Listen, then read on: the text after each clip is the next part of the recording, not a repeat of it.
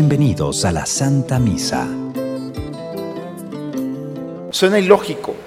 Como es ilógico llegar aquí, al lugar donde está el médico de médicos, Cristo mismo aquí, y pensar que todo está bien, y te vas ocultando esa enfermedad, ese dolor, esa herida, que teniendo delante de ti el medicamento que viene a sanar las heridas del cuerpo y del alma, de la mente y del corazón, trate de impresionar a Jesús diciendo, todo está bien, cuando estás totalmente fracturado o fracturada. Sabemos y reconocemos quién es Jesús. También estamos conscientes que somos sus seguidores. Debemos estar dispuestos a tomar nuestra cruz y seguirle a cada paso.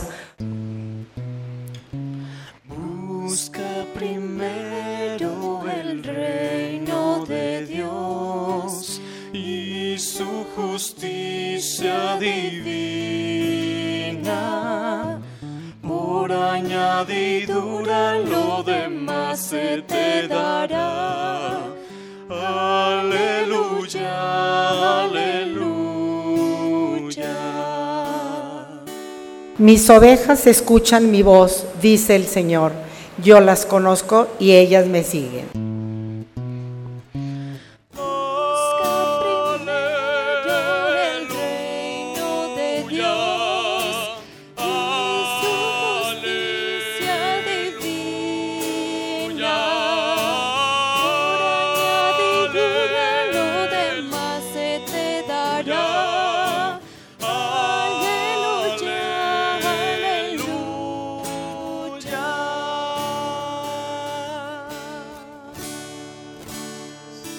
El Señor esté con todos ustedes, hermanos. Proclamación del Santo Evangelio según San Lucas. Un día en que Jesús, acompañado de sus discípulos, había ido a un lugar solitario para orar, les preguntó, ¿quién dice la gente que soy yo? Ellos contestaron, unos dicen que eres Juan el Bautista, otros que Elías y otros que alguno de los antiguos profetas que ha resucitado. Él les dijo, ¿y ustedes quién dicen que soy yo? Respondió Pedro, el Mesías de Dios. Él les ordenó severamente que no lo dijeran a nadie. Después les dijo, es necesario que el Hijo del Hombre sufra mucho, que sea rechazado por los ancianos, los sumos sacerdotes y los escribas, que sea entregado a la muerte y que resucite el tercer día. Luego, dirigiéndose a la multitud, les dijo, si alguno quiere acompañarme, que no se busque a sí mismo, que tome su cruz de cada día y me siga, pues el que quiera conservar para sí mismo su vida, la perderá, pero el que la pierda por mi causa, ese la encontrará. Palabra del Señor. Quizá ya hemos escuchado en alguna otra, otra ocasión de el último rey que tuvo Judá o Israel, el pueblo del Señor. Se llamaba Sedecías, estamos hablando unos 500 años antes de Cristo, 560 años. Eh, Sedecías es capturado por Nabucodonosor, que era el rey de Babilonia, llegó y atacó Judá. Y entonces Nabucodonosor, un tirano, un hombre muy cruel, pone a los hijos delante de este rey y los manda a decapitar, los asesina. No dice la escritura eso, cada uno lo va pasando por espada. Y luego no termina ahí su crueldad, le saca los ojos al último rey. Es decir, lo último que vio este rey fue la muerte de sus hijos de manera cruel. Y se lo lleva a la esclavitud a Babilonia. En ese momento desaparece prácticamente Israel o la comunidad de Israel. Se les acabó el templo porque lo quemó, lo destruyó, sus sacerdotes, que era parte esencial de la estructura social. Su rey se vino abajo, sus nobles, no quedó prácticamente huella. Los pocos que quedaron se los llevaron al exilio y a trabajar. 500 años antes de Cristo, los pocos judíos que quedaron se sorprendieron al descubrir que la, promesa de Dios a Abraham se había interrumpido, se, se perdió. La promesa de David, de tu descendencia, de tu descendencia saldrá el Mesías, es decir, el líder del pueblo que lo va a liberar. Todo eso se había perdido. Y los pocos que quedaron con esperanza empezaron a compartir esa esperanza con la generación siguiente. Habían pasado 500 años esperando, pidiendo a Dios el, el rey o el Mesías que Nabucodonosor había asesinado cruelmente. Vamos bien hasta aquí, porque si nosotros entendemos el deseo del pueblo de Israel por tener un rey, entonces vamos a poder entender el Evangelio el día de hoy. ¿Qué nos dice el Evangelio? Jesús va con sus discípulos y les hace dos preguntas, parecen preguntas ordinarias. ¿Quién dice la gente que soy yo? Unos dicen que eres Juan el Bautista, resucitó en ti. Otros dicen que eres Elías, el gran profeta. Otros dicen que eres como cualquier otro profeta. Esa era la opinión que tenía. Y Jesús hace la segunda pregunta. Bien, eso dice la gente. ¿Y ustedes quién dicen que soy yo? Y entonces la respuesta que nos presenta Lucas, tú eres el Mesías de Dios. Y entonces Mesías significa el ungido. Y solamente el rey podía ser ungido, podía ser lleno, empapado de aceite, porque el aceite humecta y ya no se puede quitar. Y así el rey, cuando era elegido y consagrado, se humectaba porque era rey y nadie se lo podía quitar. Hasta la muerte era rey. Y entonces cuando los discípulos, en este caso, los discípulos le dicen a Jesús, tú eres el Mesías, tú eres el rey, tú eres aquel que estamos esperando desde hace 500 años, tú eres el que viene a recuperar lo que Nabucodonosor y otros pueblos nos han quitado. Contigo está la restauración de nuestro pueblo. Por eso esa pregunta y esa respuesta es muy fuerte. Reconocen a Jesús como el Mesías, como el Rey, como el ungido de Dios. Pero aquí hay un pero.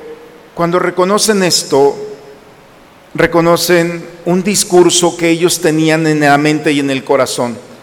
Yo creo que una de las grandes injusticias que le hemos hecho a Jesús es ponerle una corona de rey. No sé si han visto esa imagen de Cristo rey con una corona, porque eso nos lleva a pensar que pues tiene su corte, que tiene su palacio, que tiene el poder. No. El rey, como nos dice, es el ungido, el que está lleno de aceite. Y el aceite en la antigüedad, como hasta hoy en día, es un instrumento para sanar las heridas del cuerpo. Cuando no teníamos el avance del medicamento que hoy tenemos, teníamos el aceite.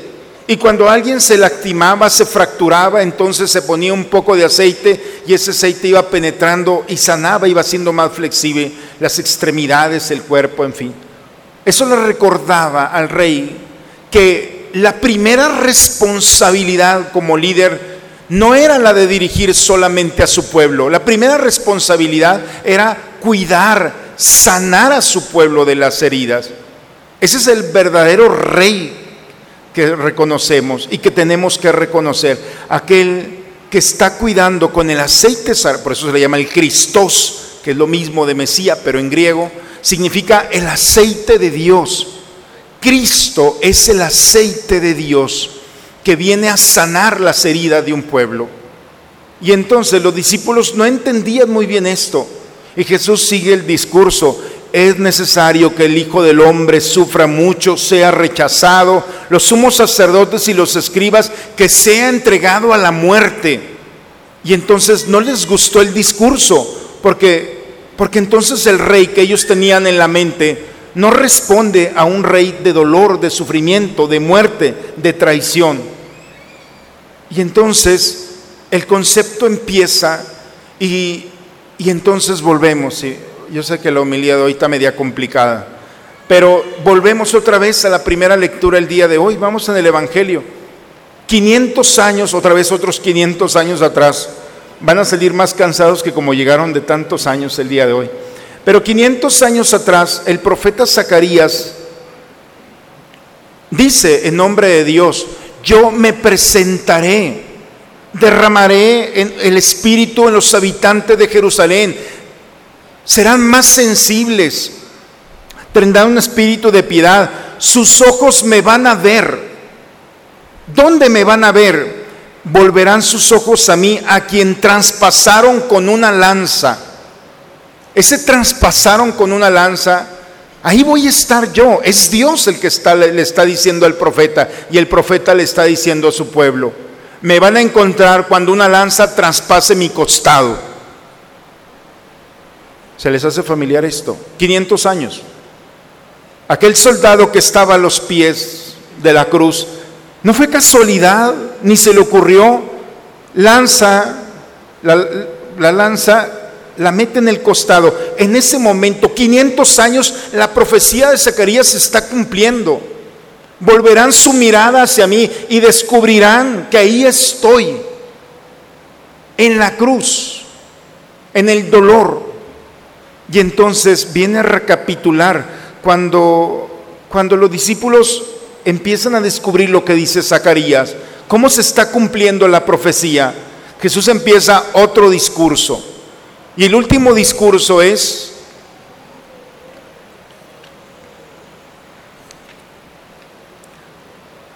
si alguno quiere acompañarme, que no se busque a sí mismo, que tome su cruz de cada día y me siga. Los persas habían inventado el dolor de la cruz, pero los persas solamente amarraban a los condenados y los dejaban morir allí de hambre, de sed, alimentados por las bestias.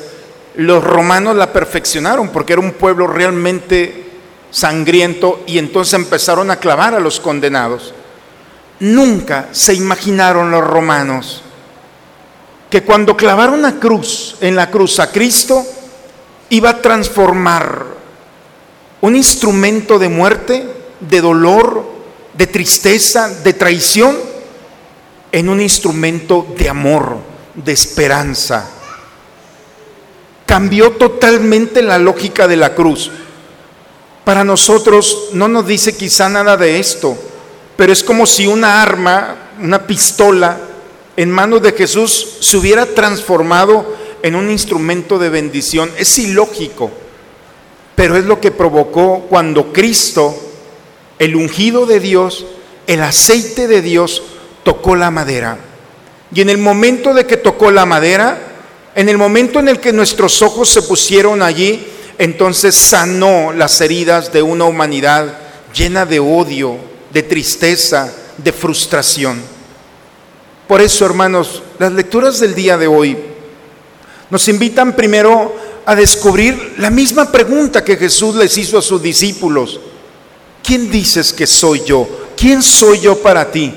Y si para ti es un filósofo, entonces vas a hablar con Jesús de filosofía. Y si para ti es un revolucionario, entonces te van a dar ideas para seguir revolucionando. Pero si para ti es el Mesías, si para ti es el médico, si para ti es el aceite de Dios, entonces tienes delante de ti al mejor médico.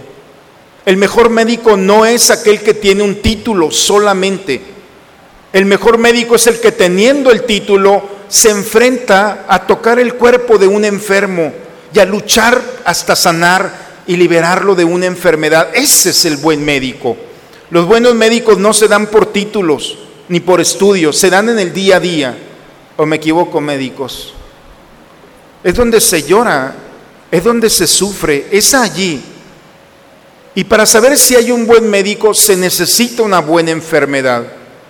Es ilógico que llegue un enfermo con el médico, enfermo en su cuerpo, con el dolor allí, y llegue ante el médico y el médico le diga, ¿qué te duele?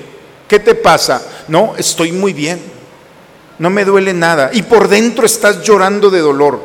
Suena ilógico. Como es ilógico llegar aquí, al lugar donde está el médico de médicos, Cristo mismo aquí, y pensar que todo está bien, y te vas ocultando esa enfermedad, ese dolor, esa herida que teniendo delante de ti el medicamento que viene a sanar las heridas del cuerpo y del alma, de la mente y del corazón, trate de impresionar a Jesús diciendo, todo está bien, cuando estás totalmente fracturado o fracturada. Por eso, hermanos, en este domingo, ya termino la homilía más corta, es muy sencillo el día de hoy. La pregunta que nos hace Jesús en este domingo es, ¿quién soy para ti? Y si te atreves como los discípulos a decir, tú eres el Mesías, tú eres el aceite de Dios, tú eres el ungido de Dios, el Mesías, llámalo como quieras, pero reconociéndolo como médico y medicamento, entonces ahora vas a entender cuando dice, toma tu cruz y tráemela, sígueme. Porque una cruz sola sin Cristo, una vida sola sin Cristo, se transforma en amenaza, en dolor, en traición, en angustia. Es un arma nuestra vida si no tenemos a Cristo. Y por eso cuando las personas lastiman es porque están lastimadas, porque están enfermas.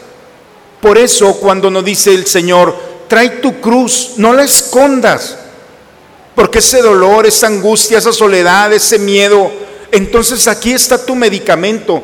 En el momento en el que los romanos pusieron a Cristo en la cruz, el pedazo de madera se transformó en un signo de esperanza y de amor.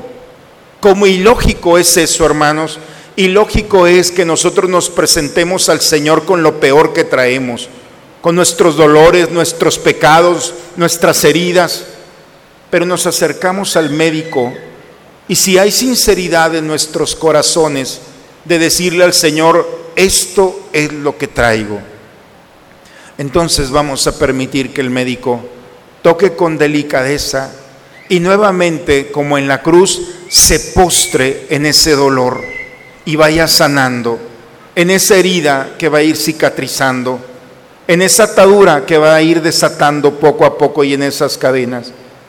Este es el Cristo en el que hemos puesto nuestra confianza.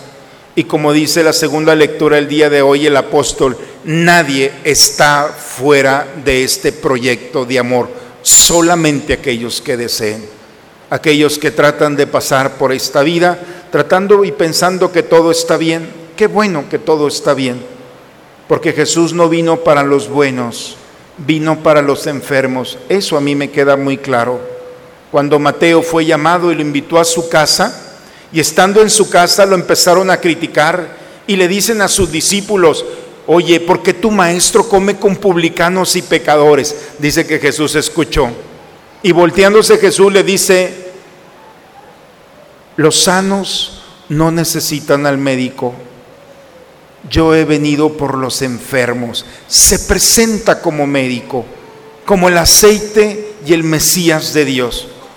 Y entonces empieza a tocar a Mateo y gracias dejó un evangelio y empezó a tocar a una pecadora y a un pecador y cada todos aquellos personas, cada persona que se acercaba a él sin miedo demostrándole su herida no fue defraudado.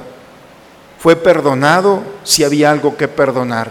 Fue sanado si se tenía que sanar. Fue restaurado si algo estaba destruido en su vida.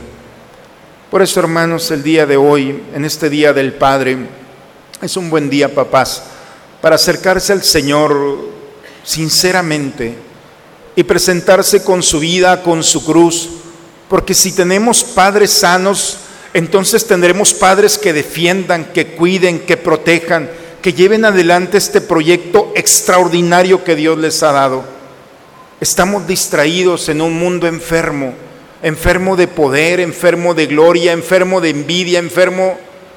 Este mundo ya basta. El medicamento Cristo ha sanado generación tras generación. Y hoy nos ha tocado a nosotros acercarnos a Dios para que el aceite sagrado de Dios que viene a sanar nuestras heridas nos permita tener familias sanas, protegidas, restauradas en sus enfermedades. Por eso, hermanos, el día de hoy creo que es un buen regalo para ustedes, papás, y para cada uno de nosotros, porque no podemos llegar aquí ocultándole nuestra enfermedad a Dios. Tenemos su medicamento, Él es el medicamento, y se ha hecho alimento precisamente porque sabe que el caminar no es fácil en nuestra vida. Pidamos a Dios nos conceda la gracia de ser sanados, pidamos la gracia de ser restaurados en Él, pidamos la gracia de, al mismo tiempo que le demostramos nuestra vida, ser restaurados para poder restaurar a todos aquellos que están a nuestro lado. Una persona enferma, una persona lastimada, va a lastimar. Una persona sana va a sanar, va a restaurar, va a construir. Todo depende de nosotros. Ya Dios hizo su parte. Ahora nos deja en la libertad de cada uno de nosotros.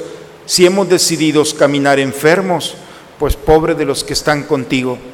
Pero si decidimos en la Eucaristía, domingo, día de la resurrección, en el año de la misericordia, y con este Evangelio, ya no puedes salir enfermo de aquí. Ya sería mucha, iba a decir, mucha in- poca conciencia de que salgas de esta iglesia así. No pasó nada. Interpreta los acontecimientos. Date la oportunidad, que no sabemos si el año que entra estaremos aquí, pero de esta vida te tienes que ir sano y dejar en cada paso que das el fruto de eso que el Señor te está ofreciendo a ti y a mí en esta Eucaristía.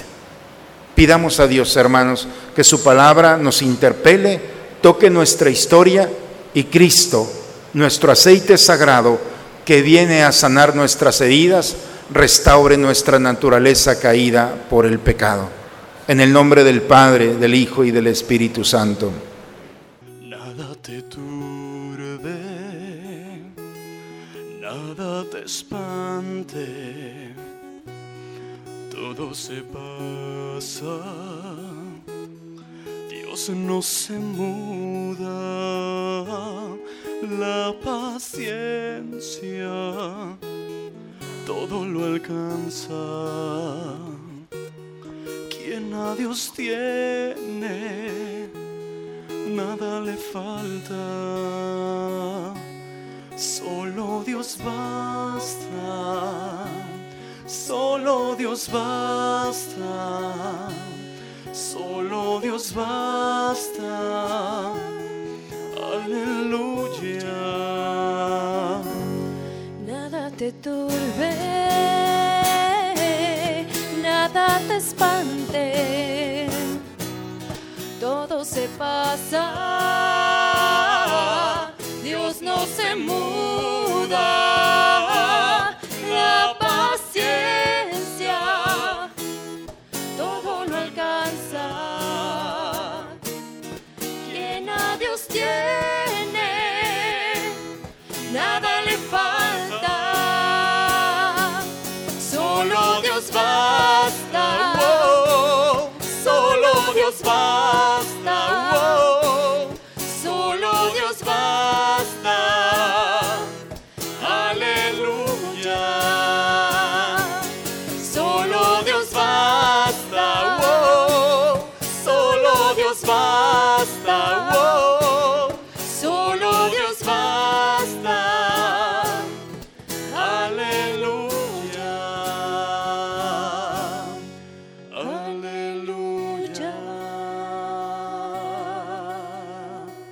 Bien, el, próximo domingo, eh, la capilla de San Pedro nos dieron la gracia, el obispo, de que la puerta de la capilla se, tiene la gracia de ser puerta santa, de alcanzar la indulgencia. Próximo domingo celebramos la fiesta de San Pedro, entonces solicitamos y el obispo eh, nos puede dar esa gracia. Para todos aquellos que quieran alcanzar la indulgencia, pues entonces es la confesión, la Eucaristía, la- una intención de orar por el Papa, el credo y el Ave María. Son cosas muy sencillas que podemos alcanzar esa gracia que es, no es borrar los pecados, es borrar la huella que dejó el pecado.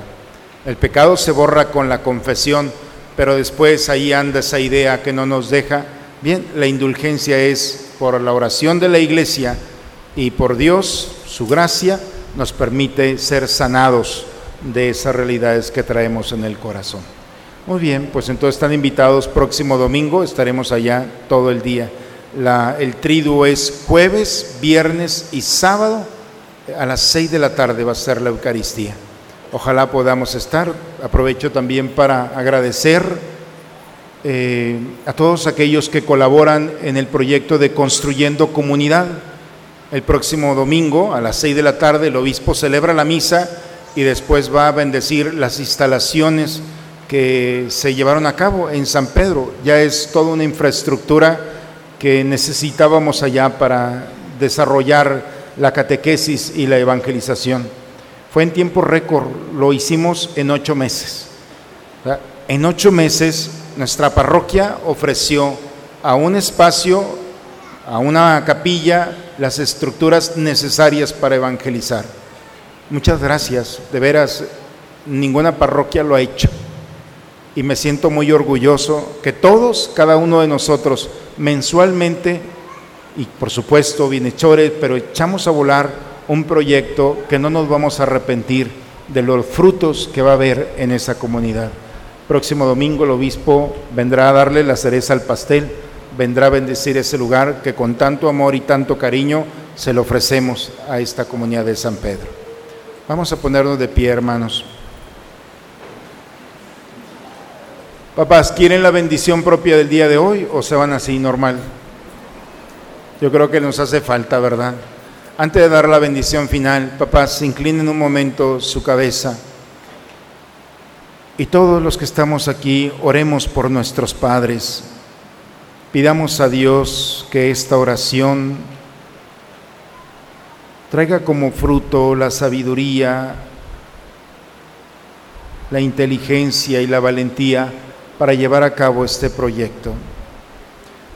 Dios, autor y protector de la vida, que has concedido a estos hijos tuyos el don de la paternidad, dígnate aceptar nuestra oración en la que te pedimos por ellos. Concédeles la salud de su cuerpo y de su alma. Concédeles la gracia de ser perseverados de todo mal Aleja de ellos las acechanzas del enemigo. Concédeles la sabiduría para conducir sus pasos y los pasos de quienes dependen de ellos. Y ya que son acompañados por la familia, concede, Señor, que compartan con ellos la alegría del encuentro cotidiano, que tú estés siempre con ellos e ilumines y perfecciones sus obras Bendice a estos padres y a estas familias. La bendición de Dios Todopoderoso, Padre, Hijo y Espíritu Santo, descienda sobre ustedes y permanezca siempre. Pues hermanos, muchas felicidades, papás. Que Cristo, el aceite de Dios, los llene a ustedes de esa paz, de esa gracia que necesitan para seguir llevando adelante este proyecto que Dios ha puesto en sus manos, que se llama familia. Hoy el Señor más que nada y este mundo necesita padres sanos, valientes, llenos del Señor para dar testimonio de este encuentro, de una oportunidad más que tenemos de salir bien librados de las acechanzas de este mundo. Felicidades, papá, le damos un fuerte aplauso y nos unimos a la alegría de ellos.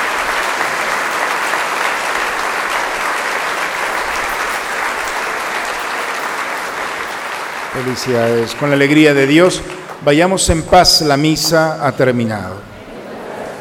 Una excelente semana para todos, hermanos.